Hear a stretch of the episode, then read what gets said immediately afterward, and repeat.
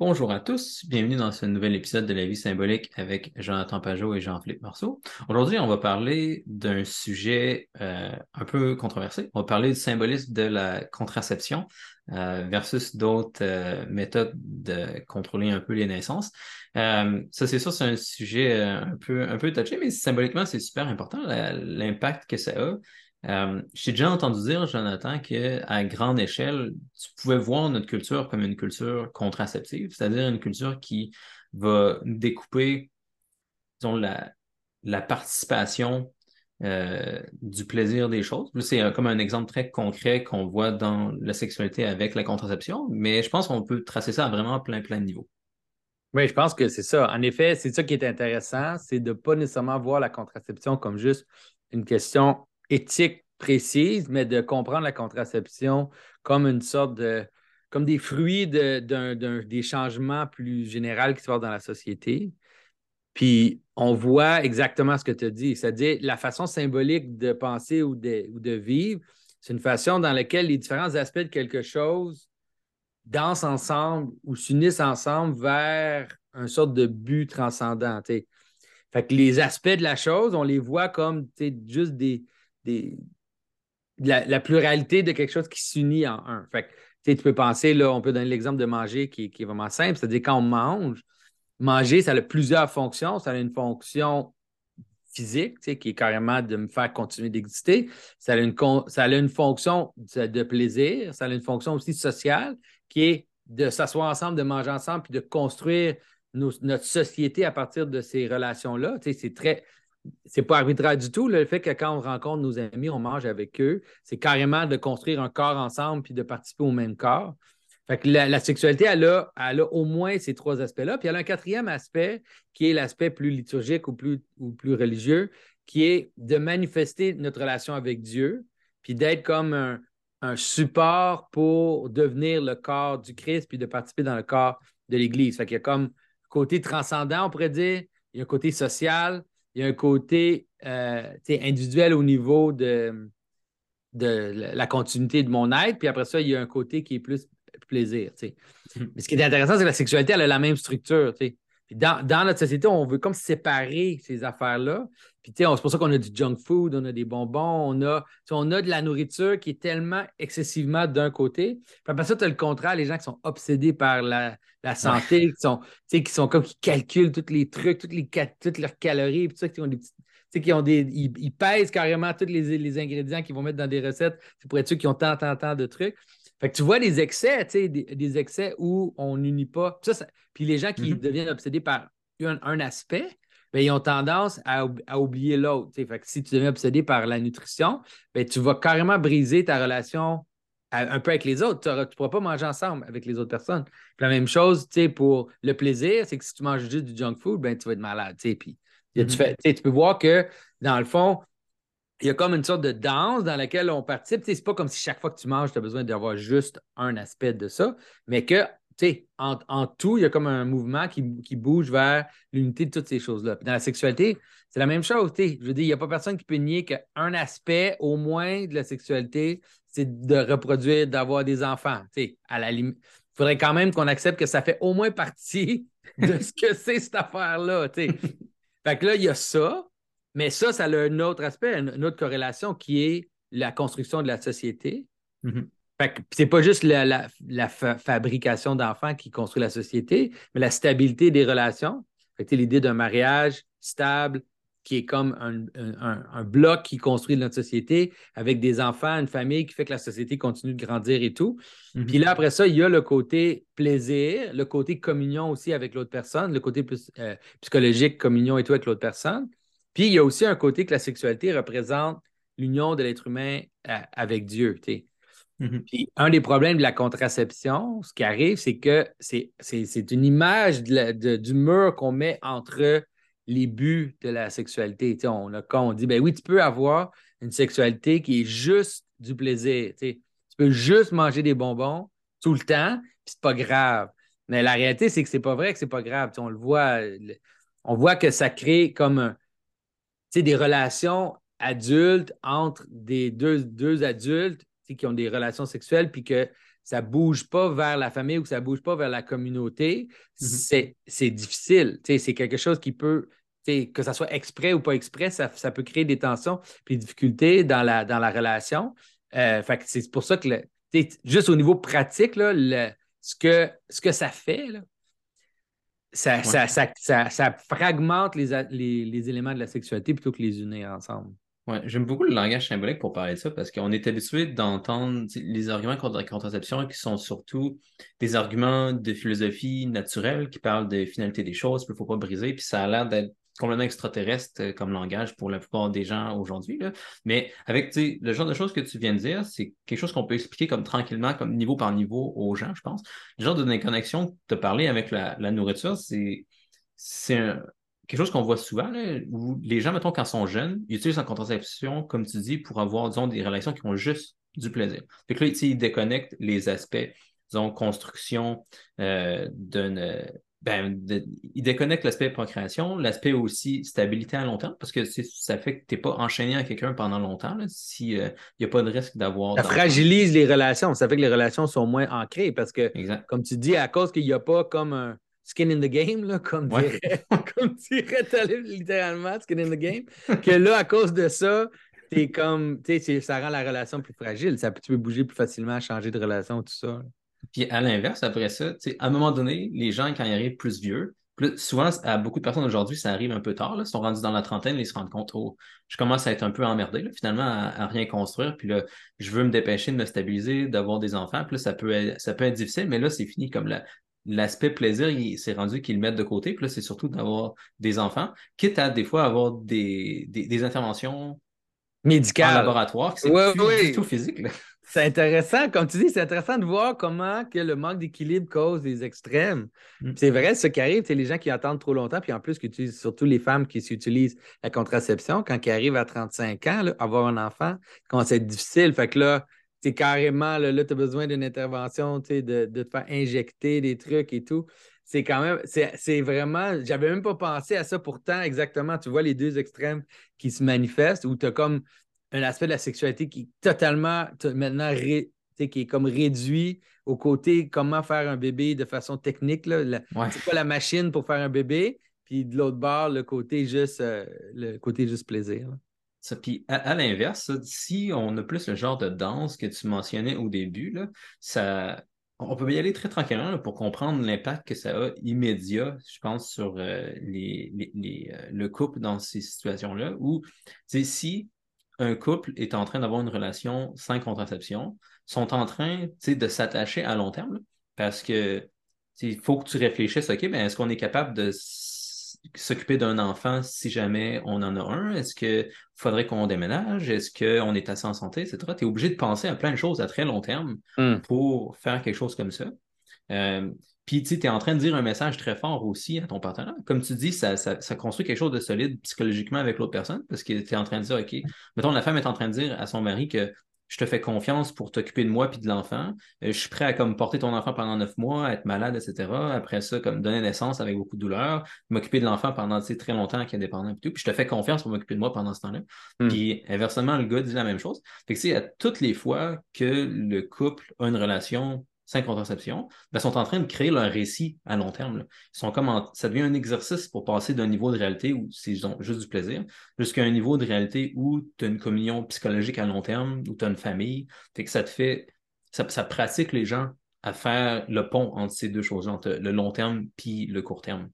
Oui, c'est ça. Puis aussi, c'est ça. Puis moi, j'aime bien l'image d'une danse. J'aime bien l'image d'une danse parce que souvent, les gens vont, vont, vont demander ben d'abord, d'abord, pourquoi est-ce que tu n'as pas des relations juste quand tu sais que tu vas avoir un enfant? Tu comprends? C'est Mhm. comme de, en voulant dire ben, si tu veux que tous les aspects se réunissent ensemble, d'abord, pourquoi tu que ça, que ça, que tu aurais des relations au moment où tu sais que la femme ne peut pas être enceinte ou whatever. Puis la réponse, c'est que c'est une danse. C'est, la meilleure façon de le comprendre. C'est comme, il y a comme, un, comme une sorte de, de mouvement entre le plaisir, la communion, l'aspect, familial et tout. Tu sais, mais c'est pas nécessairement comme si, pour la même raison que quand tu manges, tu peux dire, OK, ben là, je vais manger plus santé parce que j'ai besoin de m'occuper de ma santé un peu. Tu peux dire, des fois, tu peux te laisser un peu aller pendant les vacances, tu manges un peu plus, un peu moins bien, mais juste pour le plaisir. Mais en autant que, il n'y a pas comme une sorte de dérapage, ou que, ou que finalement les choses bougent tranquillement vers le. qui s'unissent ensemble vers le but, ça, c'est la meilleure façon de le voir. Puis, c'est pas une. C'est sûr qu'il y a des règles dans l'Église, il y a des choses à mm-hmm. suivre, mais il ne faut pas non plus juste le voir de façon technique, mais plutôt le comprendre que c'est pour notre bien. C'est-à-dire, c'est vraiment pour notre bien d'unir ces choses-là ensemble et de bouger vers les, tous les fruits euh, unis de, la sexualité. Oui, oui, mais ça, je pense qu'on le voit dans. On le voit dans, comme tu as dit, la... l'effet que ça a à long terme sur les gens, de déconnecter les différents niveaux de la sexualité. Puis, à l'inverse, on peut voir l'impact que ça a de se pratiquer à unir ces niveaux de la réalité-là si tu n'utilises pas la contraception. C'est juste ce que je disais plus tôt, là, comme c'est un gros message fort que les époux s'envoient hmm. s'ils n'utilisent pas la contraception. ils, vont, ils vont se sentir beaucoup plus. Ils vont sentir qu'ils ont beaucoup plus de valeur, que leur vie fait beaucoup plus de sens. Ils vont sentir que ce qu'ils font présentement, c'est oui, ça apporte du plaisir, mais ça a aussi un but à long terme, ça a de la, ça a de la valeur. Puis, si, si tu, tu te pratiques à découper le sens des choses, du plaisir des choses dans la sexualité, mais tu ne veux pas savoir une répercussion où tu vas avoir tendance à faire ça ailleurs dans ta vie aussi. Mm-hmm. si, tu t'apprends à couper, parce que comme tu as dit, c'est assez évident qu'au moins un des buts de la sexualité, c'est de faire des enfants.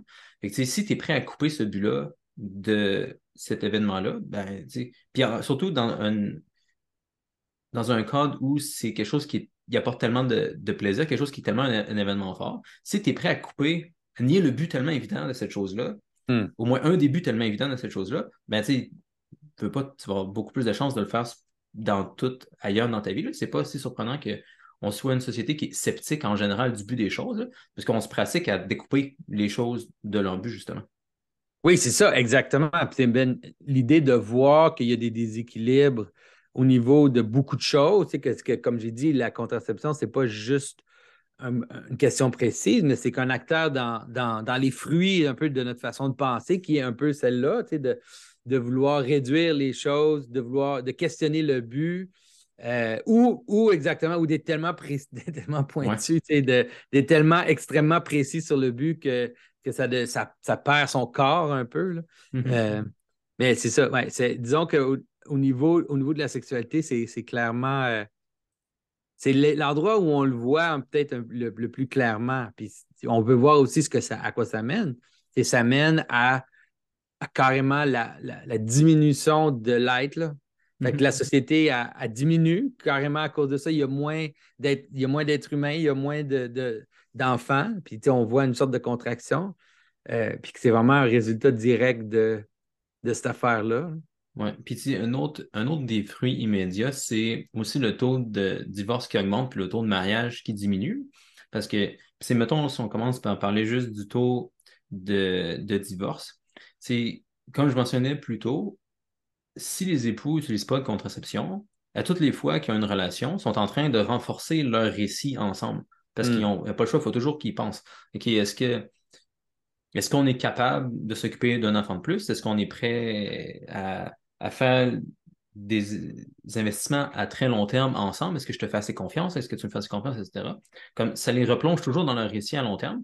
Puis effectivement, le taux de divorce est moins élevé chez les couples qui pratiquent la planification naturelle, par exemple, que les couples qui utilisent la contraception. On n'a pas encore full, full d'études là-dessus. Fait que, on ne faut pas confondre corrélation et, causation c'est sûr que les couples qui sont plus religieux, ben, ils, ont moins. Moins tendance, à divorcer en général. Il y a mais, ça fait, mais c'est ça, mais ça fait partie aussi de l'idée d'avoir un but. C'est pour mm-hmm. ça que je dis que, même, si, même si la causalité euh, mécanique n'est pas nécessairement euh, directe, mais l'idée que l'idée que c'est à cause qu'ils sont plus religieux, mais c'est comme ben oui, c'est ça, c'est-à-dire que c'est la même idée, c'est-à-dire mm-hmm. la même idée de considérer les buts des choses dans nos actions, puis d'essayer de les soumettre à des buts de plus en plus élevés. Là. Un mhm. autre truc aussi que ça, que ça fait, le problème de la contraception, c'est que il y a comme une réalité humaine euh, qui est, l'ascétisme normal, l'ascétisme dans la vie de tous les jours, ça a une fonction. Ça, ça, a une fonction qui est plus spirituelle, mais ça a une fonction aussi pratique dans la vie. C'est-à-dire, tu vas mourir toi, tu vas mourir, moi, je vais mourir. Puis mhm. mourir, ça a, une, ça a, une, forme. Puis mourir, ça fait qu'à un moment donné, le plaisir que je tire, disons, du monde physique, la sexualité, la nourriture, euh, l'activité physique, la mm-hmm. forme, la beauté, toutes ces choses-là, tu vas toutes les perdre, toutes. Tu vas toutes les perdre un à un, puis tu vas finir, tu vas mourir. Fait il y a comme, c'est important d'apprendre à mourir dans la vie parce que tu y vas là de toute façon. Une des choses que la, contraception fait, c'est que ça, ça peut.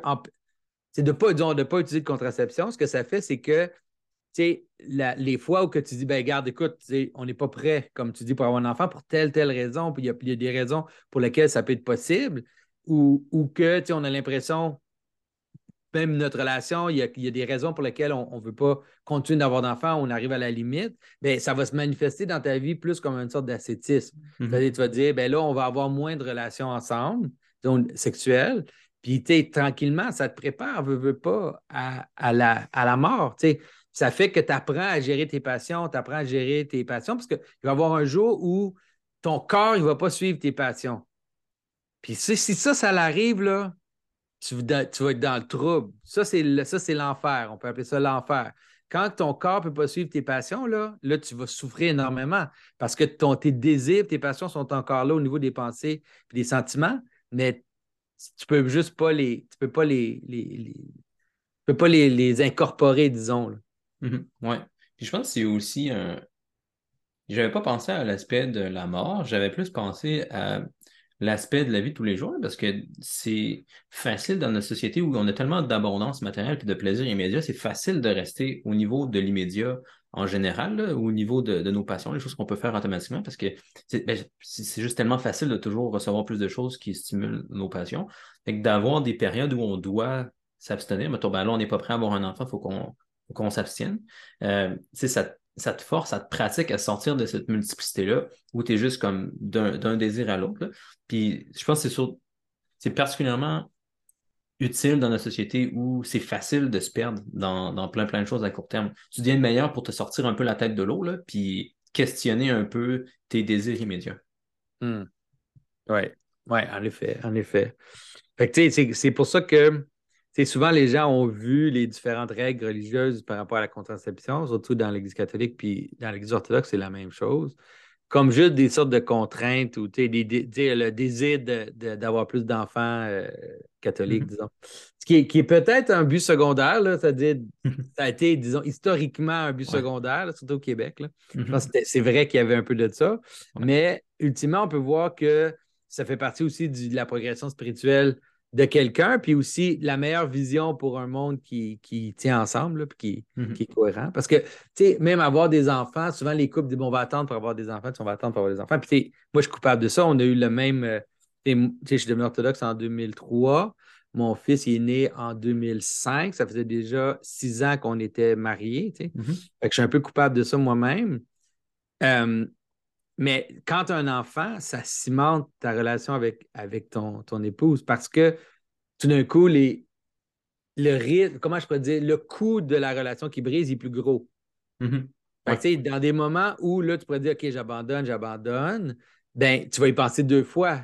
Parce que, puis la vie est comme ça. Hein, mm-hmm. Si tu es, si sincère avec toi-même et tu essaies de faire des efforts, c'est comme ça. Fait que, les moments où c'est super dur et que tu dis OK, là, je suis plus capable, je suis plus capable, c'est comme il y a d'autres contraintes autour de toi. c'est ça aussi, avant dans les communautés, c'était ça. Ta famille, la famille de ton épouse, euh, les amis, c'est toutes des contraintes externes pour t'empêcher de casser ta relation, tu sais. Puis t'aider à surfer à travers les moments plus difficiles pour arriver aux moments qui sont, qui sont plus joyeux et qui ont plus d'harmonie, tu sais. Euh, mais c'est toutes des choses qui font que. C'est toutes des, agents stabilisateurs de, la mm-hmm. société. Oui, et ça, ça, ça explique pourquoi tu les couples étaient, disons, hommes et femmes étaient plus proches auparavant. Tu avais moins de chances d'avoir les taux de divorce qu'on a aujourd'hui. Puis je pense une autre façon dont on voit le genre de, séparation que ça peut faire, c'est chez les jeunes, comment c'est plus long de s'engager, puis comment il y en a qui restent plus tout seuls pendant longtemps. Comme le, classique, aujourd'hui, ce qu'on voit, c'est à cause de la contraception, il y a de plus en plus d'extrémisme dans le nombre de, relations sexuelles que des gens vont avoir. Mettons, il y a une toute petite partie des jeunes hommes qui ont plein, plein de partenaires, puis il y a plein, plein de gars qui ont aucun partenaire, comme, qui ont juste rien Regarde la pornographie, disons. C'est ça, qui se passe. Une autre façon de, d'avoir du plaisir sans vraiment participer. Fait que dans c'est plus une sorte de. C'est quasiment assez drôle parce que c'est là que tu peux voir comment la civilisation ou la société ou la religion est là pour tempérer une sorte de structure, raw structure naturelle, tu sais. Mm-hmm. Parce que, tu sais, j'ai un lion dans un, dans un pride de lion, c'est comme ça que ça marche, là. Dans mm-hmm. beaucoup, beaucoup de structures animales, même les chimpanzés ou les singes, les différents groupes euh, de, primates, c'est de même que ça marche, là. Il y en a juste une couple qui ont des relations, puis toutes les autres, ouais. C'est ça. quand, Joe Rogan il dit qu'on est juste des singes, c'est comme ouais, mais ça a des conséquences, ça aussi. être ça, tu sais. Ouais. Puis, c'est relié aussi à ce que disons, les gens vont faire au niveau de leur récit individuel. Parce qu'il y a plein, plein de de, jeunes hommes aujourd'hui. C'est souvent la même chose pour les femmes, mais je connais un peu moins ça. Le stéréotype, c'est comme un gars qui reste dans son sol pendant longtemps à rien faire parce qu'il n'est pas motivé à devenir un homme à marier. Veux, pas, il y a beaucoup de, gens pour qui le fait d'avoir des relations sexuelles, c'est un gros incitatif pour. Comme, ben, d'abord, si dans une époque où il n'y a pas de contraception, par exemple, si tu veux avoir une relation sexuelle, il ben, faut que tu maries quelqu'un. Si tu maries quelqu'un, il ben, faut que tu soit quelqu'un à marier, tu sais. Fait que t'as pas le choix de sortir de ton sous-sol, de, trouver un job, faire, de, faire, un homme de toi, faire quelque chose de ta vie, là, puis là, de devenir attirant, puis là, tu peux réussir à, te marier. Fait que je pense qu'il y a, ce genre de, de, séparation-là aussi qui se passe. Il y a plein de gens qui restent comme des enfants pendant longtemps. Oui, c'est ça. Puis, tu sais, dans le passé, il y a toujours eu la prostitution, mais la prostitution, c'était comme mal vu, là, tu veux pas, c'était une possibilité, mais il fallait que tu te caches, il fallait pas il fallait que tu aies honte de ça puis que tu gardes ça caché et tout. Tandis que là, comme tu dis, l'espèce de, de, monde hédoniste, il n'y a pas personne qui. Les gens ne se cachent pas. C'est comme ils sont sur Tinder puis ils choisissent les personnes par rapport à leur apparence directe. Là. Fait que c'est ça. On voit les, les fruits, ils sont. Les fruits ne sont pas juste au niveau de la sexualité, mais ils ont.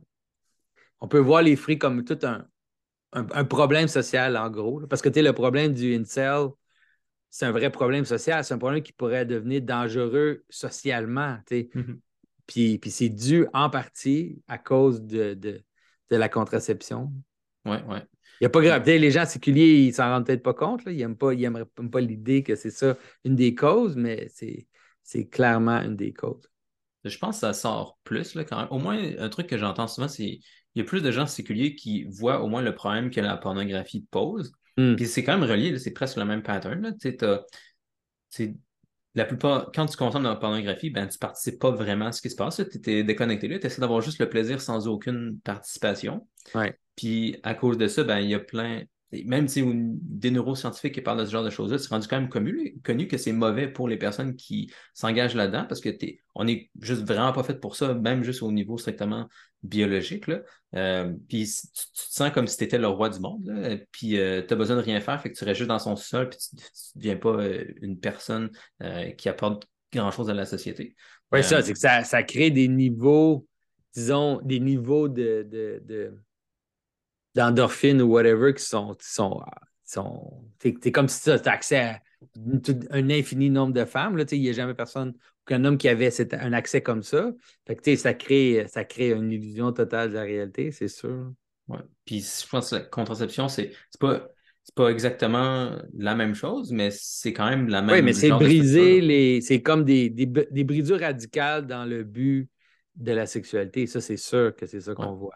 C'est un exemple de ça. C'est pour ça que je dis que, que c'est comme les, la contraception, c'est un fruit parmi d'autres d'un mouvement général qui est comme une fragmentation des, des, des buts. Une sorte d'athéisme pratique. Oui, ouais, exact. Puis j'avais envie de parler d'un aspect que tu as mentionné plus tôt pour essayer de le traiter plus en détail sur comment tu peux voir la sexualité comme une participation aussi dans les euh, actions de Dieu. C'est comme la façon dont j'avais tendance à le briser, euh, c'était que de un, ben, si tu es au moins prêt à participer à la création de la vie, ben, c'est une participation à la création de la vie, justement. Tu es sont pas juste en train de faire quelque chose où tu vas obtenir du plaisir, mais c'est aussi quelque chose qui te fait participer à la création de la vie avec euh, ton époux, ton épouse. que ça, vous relie ensemble en vous enlignant dans une direction très profonde. Vous participez à, à Dieu. Puis aussi dans le fait que tu es prêt à te sacrifier pour l'autre personne puis pour la famille que vous allez peut-être avoir dans cet acte-là, ben ça fait aussi que tu participes au sacrifice que Dieu a fait pour le monde.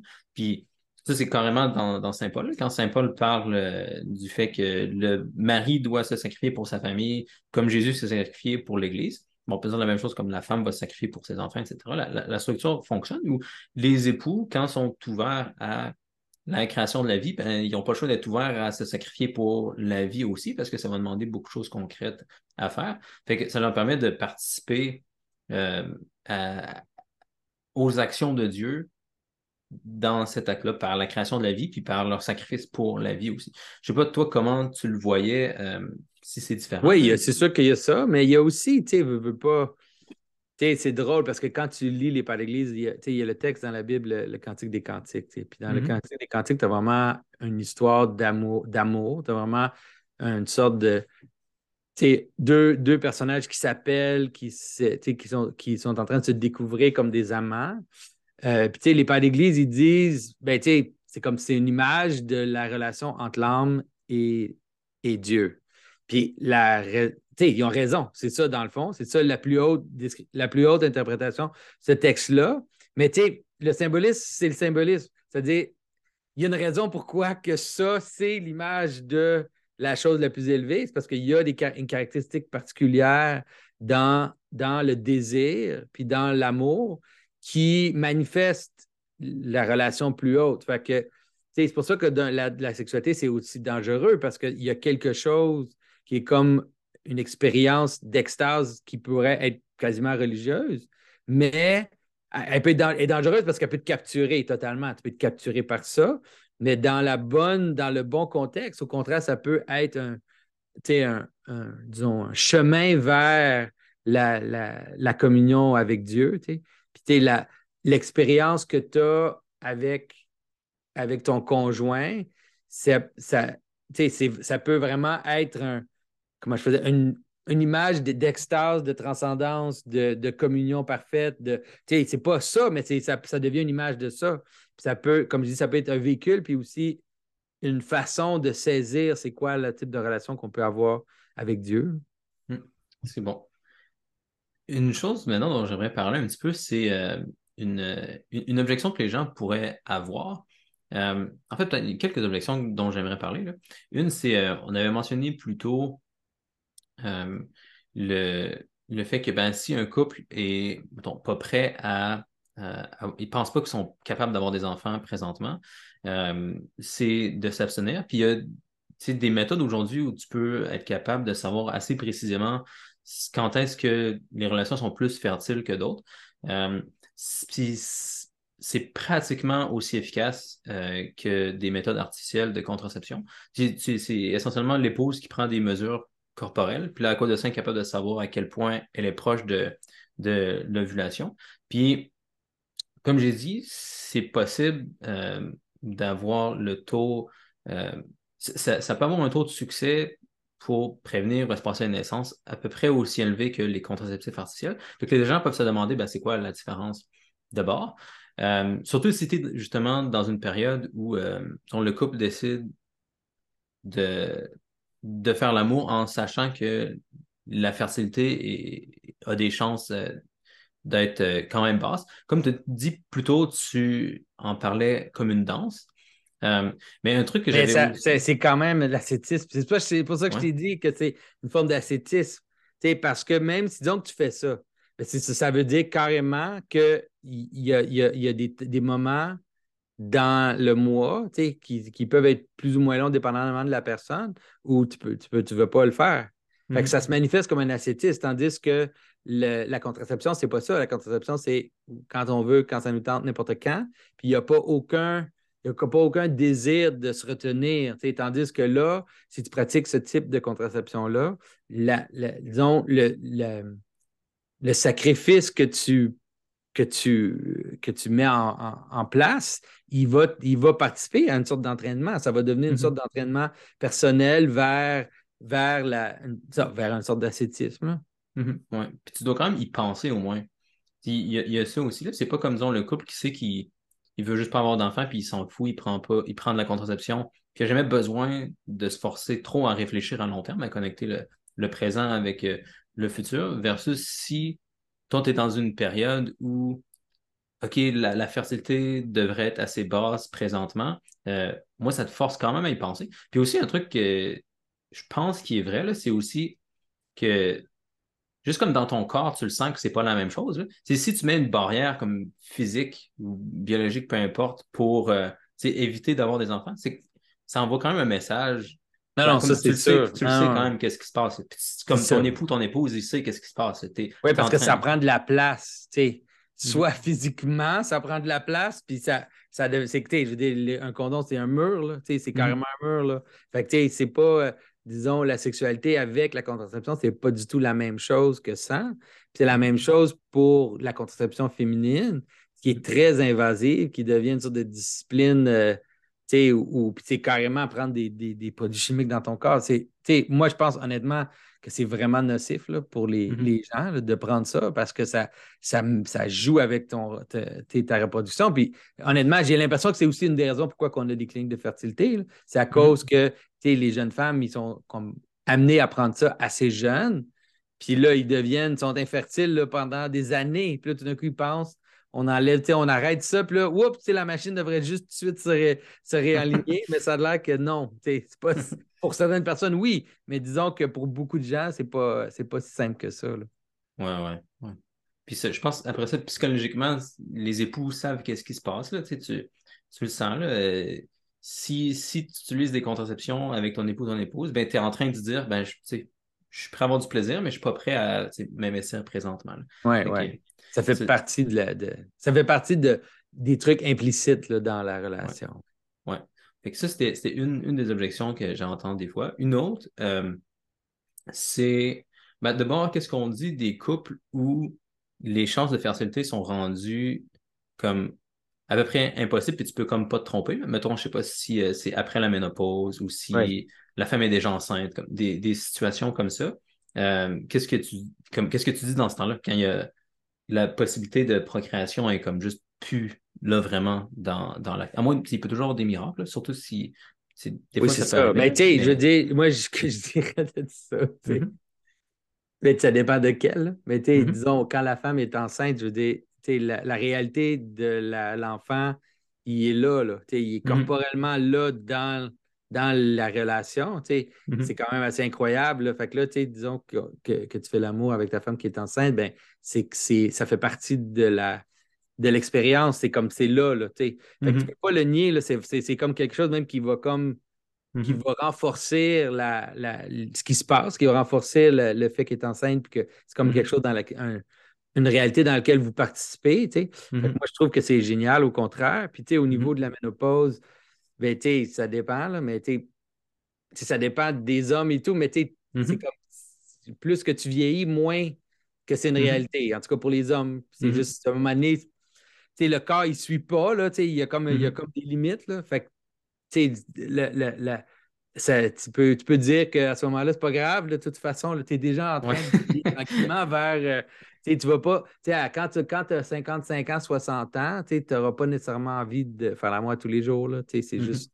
C'est correct, c'est totalement normal. Les gens ne devraient pas penser que c'est bizarre, là, que tu es OK, je ne sais pas ce qui se passe, je vais prendre des Viagra ou je ne sais pas quoi. C'est comme, mm-hmm. on meurt, on fait partie, ça, ça fait partie de mourir. Il faut aussi mm-hmm. explorer les aspects plus subtils de nos relations. Puis, tu sais, fait il y a peut-être même, même, ça pourrait être naturellement une bonne chose de penser qu'une femme qui arrive à la ménopause est plus, est accessible, plus accessible parce que la réalité de la sexualité dans le couple, elle devient moins urgente. Fait c'est comme, c'est peut-être mettre une belle image de, de l'ouverture où, tu là, maintenant, c'est possible, puis, quand, quand, ça, quand ça arrive, puis quand, quand, quand ça marche, puis que c'est, qu'on les, tant mieux, c'est génial. Mm-hmm. Oui. Puis c'est sûr que si la famille, si, si le couple a déjà eu sa famille, ça devient un genre de, réminiscence de ce qu'ils ont déjà fait aussi. C'est comme, un- comme de, comme de ouais, se, se rappeler ou reparticiper à une famille qui ont déjà fait, qui ont déjà levé ensemble. Surtout s'ils ont déjà passé toute leur vie en faisant les choses comme il faut. Euh, ça peut être une belle participation à, à ça.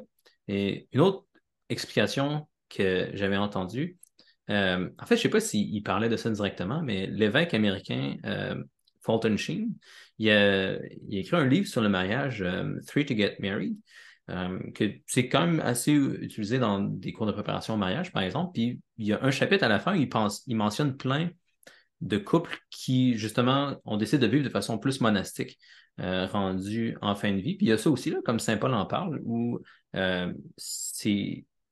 Il faut, faut, faut, faire attention avec ça. Tu ne veux pas que ça finisse par être une tentation pour un époux euh, ou l'autre s'il décide de s'abstenir pour plus prier, mais ça peut être ça aussi. Il mentionne des exemples justement de couples qui soit restaient ensemble puis vivaient de façon plus monastique, ou des fois carrément des couples qui se séparaient puis vivaient chacun dans leur monastère aussi.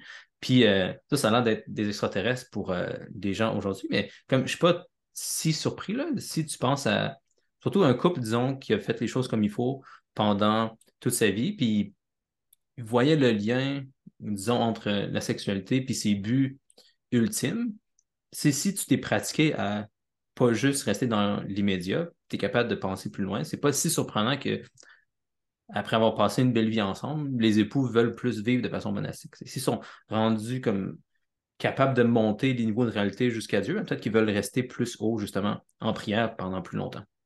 Oui, oui, mais c'est sûr. Tu sais, dans l'Église orthodoxe, il y a aussi ça. Là. Il y a pas ça un mariage blanc. Tu sais. mm. C'est-à-dire qu'à un moment donné, les époux s'engagent à vivre, même s'ils vivent ensemble, de, de s'abstenir. Tu sais. Puis, comme tu dis, c'est souvent vu comme même une sorte de. C'est comme la dernière fleur de leur amour, d'une certaine façon, tu sais, où. Et, la, même si la sexualité, c'est quelque chose de très puissant qui te garde ensemble. Mais comme je disais, ça peut aussi être, la, ça peut aussi être quelque chose qu'on cherche pour soi, comme pour, pour la chose elle-même. Tandis que si un couple arrive à un moment où ils vivent ensemble de façon monastique, mais ils s'aiment puis ils sont vraiment, euh, ils continuent d'être en communion ensemble, c'est vraiment, vraiment puissant. Là. Euh, puis, peut-être, comme tu dis, il y a même la possibilité d'avoir. Ça, c'est peut-être moins souvent que ça arrive. Tu sais, des gens qui se séparent dans des monastères. Je pense pas que c'est impossible, mais il faudrait quand même. Euh, comment je pourrais dire?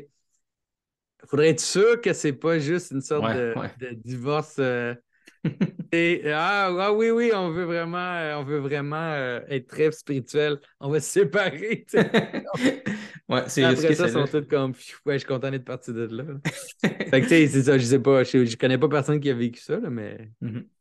ouais. en, en, principe, mais ça, je, concrètement, ça prendrait beaucoup de discernement euh, avec un bon directeur spirituel pour faire ouais, des choses comme ça. C'est bon. cool. On a fait le tour des choses que je voulais parler. Je sais pas, toi, si tu avais d'autres euh, choses qui te tenaient à cœur sur ce sujet-ci? Non, non, je pense que c'est bon. Je pense qu'on a bien, on a bien fait le tour pas mal, même, je dirais, de la question. Ouais. Parfait. Ben, merci beaucoup, Jonathan. Puis merci à tout le monde d'avoir été là. On va se retrouver dans le prochain épisode. Salut, Salut tout le monde. monde.